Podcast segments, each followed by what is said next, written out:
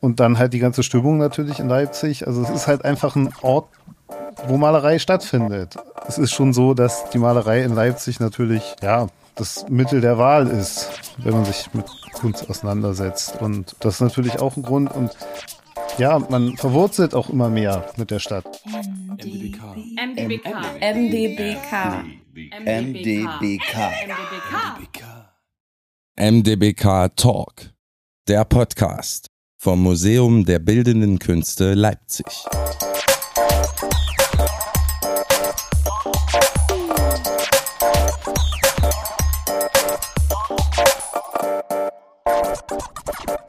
Hallo und herzlich willkommen zu einer neuen Folge MDBK Talk. Ich darf in dieser und noch einigen weiteren Folgen Ihre Host sein. Das heißt, ich moderiere die nächsten 20 Minuten für euch. Sie hören meine Stimme und die von meinen Gästinnen, die ich für euch, für Sie, für uns eingeladen habe und mit denen ich über Kunst, Kultur und Leipzig sprechen durfte. Dazu aber gleich mehr. Erst einmal möchte ich mich vorstellen. Ich bin Nastasia von der Weiden, Journalistin, Autorin und Podcasterin. Ich darf Sie und euch in dieser Folge mitnehmen, und das ganz wörtlich, zu einem Besuch in den Soundscape Studios am Lindenauer Hafen. Hier habe ich den Künstler Malte Masemann zum Interview getroffen. Denn er ist einer der vielen KünstlerInnen, deren Werke gerade in der dritten Etage des Museums der Bildenden Künste bei der Ausstellung Bilder Kosmos Leipzig zu sehen sind. Wer die Ausstellung schon besucht hat, der wird das Gemälde von Malte Masemann ganz sicher kennen. Es ist das blaue Zimmer. Und es hängt ganz in der Nähe von Bildern des Künstlers Neo Rauch.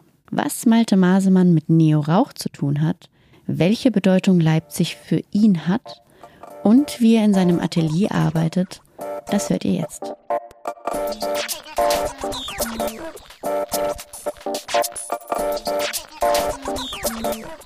Hallo Malte. Hallo Nasti. Würdest du dich einfach mal vorstellen, wer bist du und was machst du? Hallo, ich bin Malte Masemann. Ich bin Maler und ich lebe jetzt seit 2003 hier in Leipzig bin hergekommen, nachdem ich in Berlin aufgewachsen bin und mich da schon früh mit Malerei und zeitgenössischer Kunst viel auseinandergesetzt habe und mir gedacht habe, wenn ich jetzt Künstler werden will, dann sollte man da eventuell auch eine vernünftige Grundlage schaffen und da war Leipzig halt so für mich die erste Adresse und dann bin ich hergekommen und habe mich an der HGB beworben und wurde dann 2004 angenommen und da ging es dann los. Studium erst halt recht schulisch und da jeden Tag von 8 bis 16 Uhr. Und das war dann schon natürlich eine intensive Zeit, viel gezeichnet und so. Und dann äh, im Hauptstudium hauptsächlich dann der eigenen Arbeit äh, gewidmet. Und das war schön. Ja, ich war in der Fachklasse von Neo Rauch und habe danach dann das äh, Meisterschülerstudium bei Heribert Ottersbach gemacht und habe dann 2011 quasi da abgeschlossen seitdem lebe ich hier und widme mich quasi der Malerei. Und das funktioniert ganz gut. Und ja, ich habe dann auch relativ zeitig zum, meinen Galeristen Tobias Nehring kennengelernt und habe angefangen da mit, mit Ausstellungen, damals noch in der Wohnung, dann später in der Lützner Straße und dann letztlich in der Spinnerei und auch mittlerweile in Berlin. Und ja, das hat eigentlich immer ganz gut funktioniert und ja, jetzt sitzen wir hier. genau, und sind quasi dann in der Ausstellung, ja, wenn man sagen will, letztlich da angekommen, wo man sich damals entschieden hat, hinzugehen. Und das Studium an der Hochschule für Grafik und Buchkunst hat dich hergebracht. So war es. Also, das war damals, naja, natürlich auch Neo Rauch und die jungen Leute, die dann damals so aufgekommen sind. Das hat natürlich Eindruck gemacht und es ist auch, ja, wie gesagt, auch gerade dieser schulische Weg der Ausbildung, das waren schon Dinge, die mich da hochgradig interessiert haben. Der Name Neo Rauch ist natürlich omnipräsent in Leipzig. Und wenn du dazu noch ein bisschen was erzählen kannst, wie war denn die Ausbildung bei ihm? Und wirst du da noch häufig drauf angesprochen? Ja, man wird schon öfter darauf angesprochen, mittlerweile weniger auf die Ausbildung an sich, sondern halt Leipzig. Und wenn man sich dann auch noch mit der Figur auseinandersetzt, dann scheint es vielen Leuten nahe zu liegen. Und nee, die Ausbildung war hochinteressant. Also es ging hauptsächlich um Klassentreffen, auf denen dann Arbeiten von einzelnen Studenten besprochen wurden oder halt um Einzelkonsultationen, wo der Professor dann sozusagen im Einzelgespräch mit den Studenten über die Bilder gesprochen hat und naja, es ging hauptsächlich um, um Details dann und Überschneidungen, Bildkomposition. Ja, halt einfach, da wurde der Blick geschult, würde ich so sagen. Mhm. Der Berufswunsch, Künstler, Künstlerin zu sein, ist ja doch auch bemerkenswert. Gab es für dich noch andere Kunstformen, die dich angesprochen haben, oder war das für dich immer klar Malerei? Ja. Also, da gab es sozusagen im Prinzip ab dem Zeitpunkt, wo man sich Gedanken darüber gemacht hat, wie will man sein weiteres Leben quasi bestreiten, also nie eigentlich irgendeine andere Alternative. Und du hast dann also schon als Kind, als jugendliche Person gemalt? Naja, ich habe also als Jugendlicher viel gezeichnet. Äh, als kleines Kind natürlich auch. Dann gab es immer eine größere, längere Pause und dann habe ich so mit 14, 15 ungefähr wieder angefangen, mich intensiver damit auseinanderzusetzen. Okay. Und du bist auch nach dem Studium in Leipzig geblieben. Was bedeutet die Stadt für dich als kulturell-politischer Ort und auch als Ort, in der deine Kunst entsteht? Naja, also ich bin ja aus Berlin übergesiedelt und als ich hergekommen bin, habe ich natürlich schon gedacht, dass man nach dem Studium dann eventuell auch wieder zurückgeht. Aber dadurch, dass man während des Studiums schon so viele Leute kennengelernt, getroffen hat und die alle was machen wollten und auch hier, also in der Gegend, Lindenau und so, das war ja alles, war ja alles kaputt, das war ja alles Quatsch und, und, und, das heißt Quatsch, aber es war alles, naja, da war ja noch nichts los, sagen wir es mal so. Und auch dann, also dann so mitzuerleben, wie so ein Viertel immer weiter wächst und was da passiert, das fand ich hochinteressant und es hat mich natürlich dann auch hauptsächlich hier gehalten, dass man mit den Freunden und Kollegen quasi ständig im Austausch ist. Es war am Anfang natürlich auch so, wenn man nach, als man nach Leipzig kam, es hat hier alles nichts gekostet da hat man ja für Mieten, die man in Berlin bezahlt hat, für wirklich kleine Wohnungen, hat man hier zum Teil noch ganze Etagen und sowas bekommen. Und das war natürlich auch hochinteressant. Und als ich dann fertig war mit dem Studium, war das im Prinzip auch noch so. Und dann habe ich halt in der Lützner Straße bei meinem Freund Carsten Martin ein Atelier bezogen. Und ja, das war halt natürlich gut. Also es war günstig, es war riesengroß oder ist riesengroß und man kann da schön arbeiten.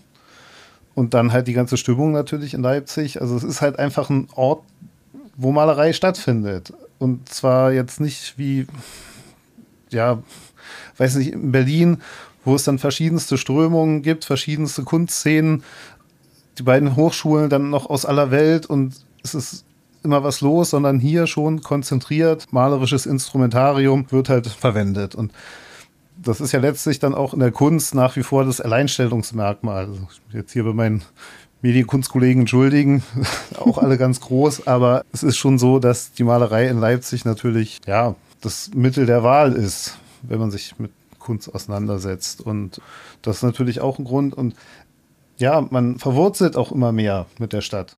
Meine Mutter lebt in Berlin, fahre ich halt gelegentlich mal hin. Oder wenn irgendwelche Ausstellungen sind oder so. Aber es ist jetzt nicht so, dass es mich irgendwie zurückziehen würde, sondern es setzt sich auch alles irgendwie der Entscheidung zu verdanken, irgendwann mal hierher gekommen zu sein. Ja. Würdest du sagen, dass sich Leipzig in den 20 Jahren gerade in der Kunstwelt und so in deinem Spektrum mit den verschiedensten KünstlerInnen, mit denen du arbeitest und auch die, die Orte, die du bespielst, dass sich das verändert hat? Naja, natürlich hat sich es irgendwie verändert. Also es gab ja, als, als ich hier angekommen bin, da sah es hier noch anders aus, da war noch nicht viel los und ja, Ausstellungsräume, ja gut, das Ortlauf in Lindenau zum Beispiel, aber das ist auch eine wichtiges, wichtige Institution mittlerweile. Das ist ja damit auch gewachsen. Man konnte, konnte halt immer beobachten, ja, die Stadt hat sich halt verändert. Im bemerkenswerten Maße. ja, wie gesagt, gerade hier im Leipziger Westen hat man das ja vielleicht auch am stärksten gemerkt.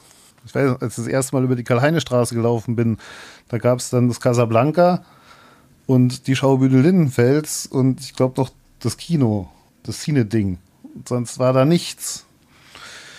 Irgendwann habe ich mir gedacht, nee, Gentrifizierung hin oder her, ich bleibe jetzt hier, dann muss es halt mitgehen. du hast ja auch dein Atelier hier in Leipzig, sogar hier auch im Westen. Und du bemalst ja wirklich großformatige Leinwände. Wie arbeitest du? Und du kannst ja mal ein bisschen erzählen, wie ist so dein Atelier eingerichtet und wo kommen deine Ideen her? Wie arbeitest du dort? Also mein Atelier ist so eine alte Gründerzeitwohnung. Zwei Arbeitsräume, ein Lager und noch so eine Art ja, Kaffeeküche, Bad. Ja, da arbeite ich dann, also Großformate schon. Also momentan male ich eins, das ist zwei Meter mal drei Meter groß und sonst halt 150 mal zwei Meter, aber auch kleinere, kleinere Formate. Ja, es kommt halt immer drauf an. Ich arbeite mit Fotos, eigentlich immer Geschichten aus dem 19. Jahrhundert, Familienporträts, Porträts von irgendwelchen Leuten, also das heißt Prominente, aber so, so halt schon stark posen. Und ja, wie gesagt, hauptsächlich dann allerdings die Familiengeschichten und ging eigentlich immer um Ambivalenz und eine Übertragung dieses Gefüges, was sich ja eigentlich nicht ändert in unserer Zeit. Also dass die familiären Geschichten, die man auf diesem Porträt, selbst wenn die da irgendwie fünf Minuten stillstehen müssten, ja dann trotzdem irgendwie durch die Malerei in, in, in die Affekte, in die Gesichter legen kann, da halt so mit Problemen und, und Konflikten zu spielen, die heutzutage noch genauso aktuell sind. Und das dann halt, ja, noch, noch mit der Zugabe von, von einem Kolorit, was halt tatsächlich der im Jetzt hier verortet ist. Und dann halt, ja, auch Diskussion, Tod der Malerei, Fotografie als Tod der Malerei oder was. Und das wieder zurückzunehmen und wieder zu überführen und zwar nicht irgendwie durch so ein stumpfes Abgemale, sondern schon als, als Schöpfung eines, eines autonomen Gegenstandes, der dann halt mit dem Betrachter zusammen halt irgendwas Neues schafft. Und es ist halt, wie gesagt, wichtig, Ambivalenz, deswegen auch öfter mal irgendwie Köpfe ohne Gesicht oder was, dass man sich da in vielen Bereichen was Eigenes denken muss und dazu dann natürlich halt das Spiel mit Fläche, Volumen, Zeichnung, Leerflächen, so und die Farbe und die Malerei zusammen mit dieser Zeichnung, die ja dann am Anfang auch schon sehr elaboriert quasi ausgeführt wird. Und dann immer die Frage, wann, wann ist es fertig und könnte man eigentlich schon jetzt so lassen. Das sind so Dinge, die mich, die mich irgendwie umtreiben und interessieren. Und sitze ich da und höre mir irgendwelche Hörbücher an und dabei arbeite ich dann an den Leinwänden. Also es geht halt los mit, wie gesagt, einer Vorzeichnung. Die wird dann nochmal nachgezeichnet. Dann gibt es eine Imprimatur, also so eine Untermalung, mal mehr, mal weniger äh, komplex aber halt schon so bedacht, dass man halt bestimmte Dinge dann auch freilässt und halt innerhalb des Fotos dann nochmal mit Farben und ja, malerischen Eintragungen dann nochmal ein anderes Bildgefüge quasi komponiert. Eines deiner Gemälde, nämlich das Blaue Zimmer, hängt in der Ausstellung Bilderkosmos Leipzig im Museum der Bildenden Künste. Wie findest du denn die Idee dieser Ausstellung und die Räume und das Konzept dahinter? Ja, ich finde die Ausstellungsidee hervorragend, dass man halt mal der Stadt, die ja wirklich so viel mit Malerei zu tun hat und auch so viel letztlich für die Malerei getan hat, mal eine Ausstellung zu widmen, wo halt wirklich viele der Protagonisten der vergangenen 117 Jahre knapp mal zu beleuchten und dann durch verschiedene Generationen zu gehen und zu schauen und halt auch komplett aus dem Fundus oder aus, aus dem Archiv des Museums. Das ist schon eine interessante Sache. Natürlich bin ich stolz, dass ich dabei bin und, und auch das Bild, weil man an dem, an der Arbeit, auch wenn man jetzt sagen kann, gut, die ist jetzt sozusagen für unsere Zeit, zeitgenössische Verhältnisse ja jetzt auch nicht mehr die allerneueste, aber eigentlich schon. Und man kann genau ablesen an der, worum es geht. Also zum Beispiel mit, mit den Farbgebungen der Figuren, dass es ja hauptsächlich auch sehr zeichnerisch gehalten ist. Halt so, ja, Bildungs von, Bildung von Spannungsfeldern, zum Beispiel durch diese Hüte, da ist ja so beige drauf, dann halt gemeinsam mit, mit diesen Blautönen und das Blau in der Untermalung, das auch wirklich eine immense Leuchtkraft hat, obwohl es halt blau ist. Und man ja eigentlich denken könnte, blau ist halt eher eine kühle Geschichte. Und, aber naja gut, kühl ist es trotzdem, aber es leuchtet. Es leuchtet ja wirklich sehr und dann in Verbindung mit diesen Rosatönen und so, das, äh, oder den vermeintlichen Chartstellen da drauf. Naja, der, der Betrachter, der soll sich das halt anschauen und der soll halt irgendwie was zu gucken haben. Mhm. Letztlich. Mhm. Darum, darum geht es ja irgendwie. Würdest du mir und auch den anderen ZuhörerInnen noch etwas zu dem Bild erzählen, also zu dem blauen Zimmer? Mich hat auch interessiert, wer darauf zu sehen ist. Wer darauf zu sehen ist, ist für mich eigentlich zweitrangig, weil es ja im Prinzip ja Sachverhalte sind, die so einer gewissen Ambivalenz unterliegen. Es ist halt ein Familienporträt, sagen wir mal, die Kinder, die da in einer Pose abgebildet sind, wie es halt der damaligen Zeit entsprach die wurden da quasi zum, zum Fotografen geführt und der hat die dann entsprechend aufgestellt. Dadurch entstehen natürlich schon mal interessante bildnerische Elemente und man kann jetzt natürlich davon ausgehen, dass es sich dabei um Aristokraten oder, oder Adlige handelt, weil damals ja natürlich der Otto Normalverbraucher nicht unbedingt in so ein Fotostudio gegangen ist. Und dann halt, ja, mit, mit Mitteln der Malerei quasi herauszukitzeln, was ist da los? Dann sind manche von den Kindern sozusagen frei gelassen. Ist alles untermalt in so einem Tallow-Blauton und andere halt ausgeführt. Und da geht es dann halt hauptsächlich, wie gesagt, darum, um nochmal neue malerische Kompositionsstränge im Gefüge sozusagen einzubauen. Ja, das Ganze hat halt so eine leicht, ja, wie soll man sagen? Also da herrscht jetzt keine Partystimmung, sagen wir es mal so.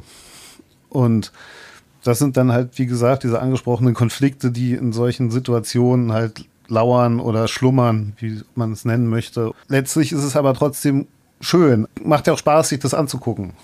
Und das sind dann halt auch die Fragen, um, also was heißt Fragen, um die es geht, aber es geht natürlich auch darum, dass der Betrachter letztlich Dinge hat, an denen er irgendwie hängen bleibt und, und die er sich anschauen muss oder und immer wieder neue Dinge findet. Ja. Das, was du vorhin sagtest, dem Zeitpunkt, wann ist dieses Bild fertig? Denn das war ein Gedanke, den ich hatte, als ich das Bild gesehen habe, dass man sich ja schon fragt, ist es, also wieso hat der Künstler entschieden, dass es jetzt beendet ist, ohne dass manche Gesichter ausgeführt sind und auch diese Störer, die darauf zu sehen sind. Also es ist für mich auch schön zu, oder interessant zu hören, dass das wirklich auch in deinem Schaffen eben eine Rolle spielt. Wann ist ein Bild fertig? Wann hörst du auf, daran zu arbeiten? Naja, das ist ja die große Frage. ja, darum geht es ja. Das ist ja quasi der Endgegner in, in der ganzen Geschichte. Wann ist es fertig? Mhm. So.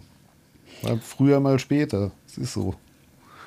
Also ich habe ein Bild im Atelier, das habe ich angefangen im Juni 2020. Und jetzt bin ich wirklich am Punkt, wo ich denke, okay, jetzt ist es soweit. Nach so doch geraumer Zeit. Es ist nicht so, dass ich da jeden Tag dran gemalt habe, aber es war halt immer da oder es ist immer da und man beschäftigt sich damit.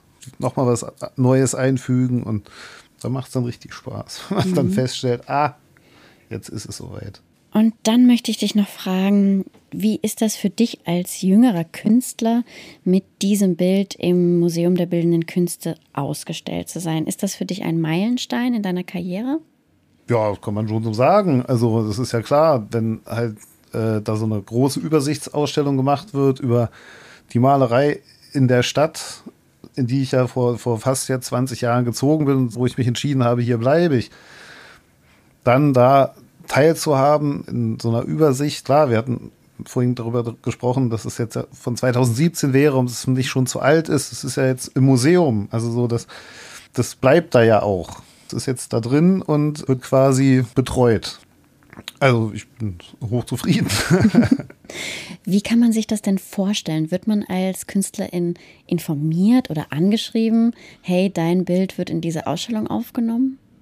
Meine Frau und ich, wir sind ja gemeinsam da angemeldet beim Newsletter. Wir kriegen dann immer einen Brief, wo beide angeschrieben sind mit diesen Einladungen für die nächsten Wochen. Und diesmal war dann aber noch so ein extra Brief dabei, wo dann so drin stand, ja, hier Preview, Vorbesichtigung. Und da dachte ich mir, ah, ja, die werden mir jetzt keinen Brief schicken. Und dann komme ich da an und dann frage ich mich, wo, wo ist mein Bild?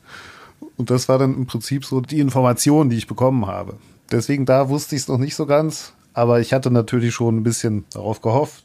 Und ja, dein Gemälde hängt ja auch in unmittelbarer Nähe zu Neo Rauch. Also natürlich ist da auch eine ja, lokale Verbindung im ganz wörtlichen Sinne. Naja, ja, natürlich. Nachvollziehbar. Das ist dann natürlich noch, also da freue freu ich mich natürlich auch. Also kann ich nicht sagen, besonders. Und ich freue mich auch über die äh, anderen Bilder in der Nachbarschaft. Leo Rauch und Heisig haben mich ja letztlich irgendwie auf die Leipziger Malerei aufmerksam gemacht. So, und das ist natürlich dann, ja, kann man schon sagen, besonders schön.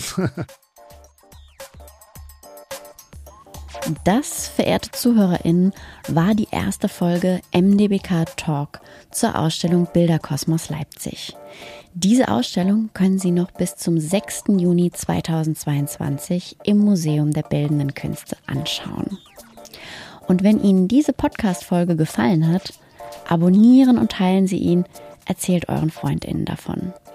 Bis zum nächsten Mal bei MDBK Talk. Konzeption und Redaktion Maria-Luise Kunze, MDBK und Nastasia von der Weiden. Moderation und Schnitt Nastasia von der Weiden. Aufnahme, Schnitt und Postproduktion Manuel Schmieder, Soundscape Studios.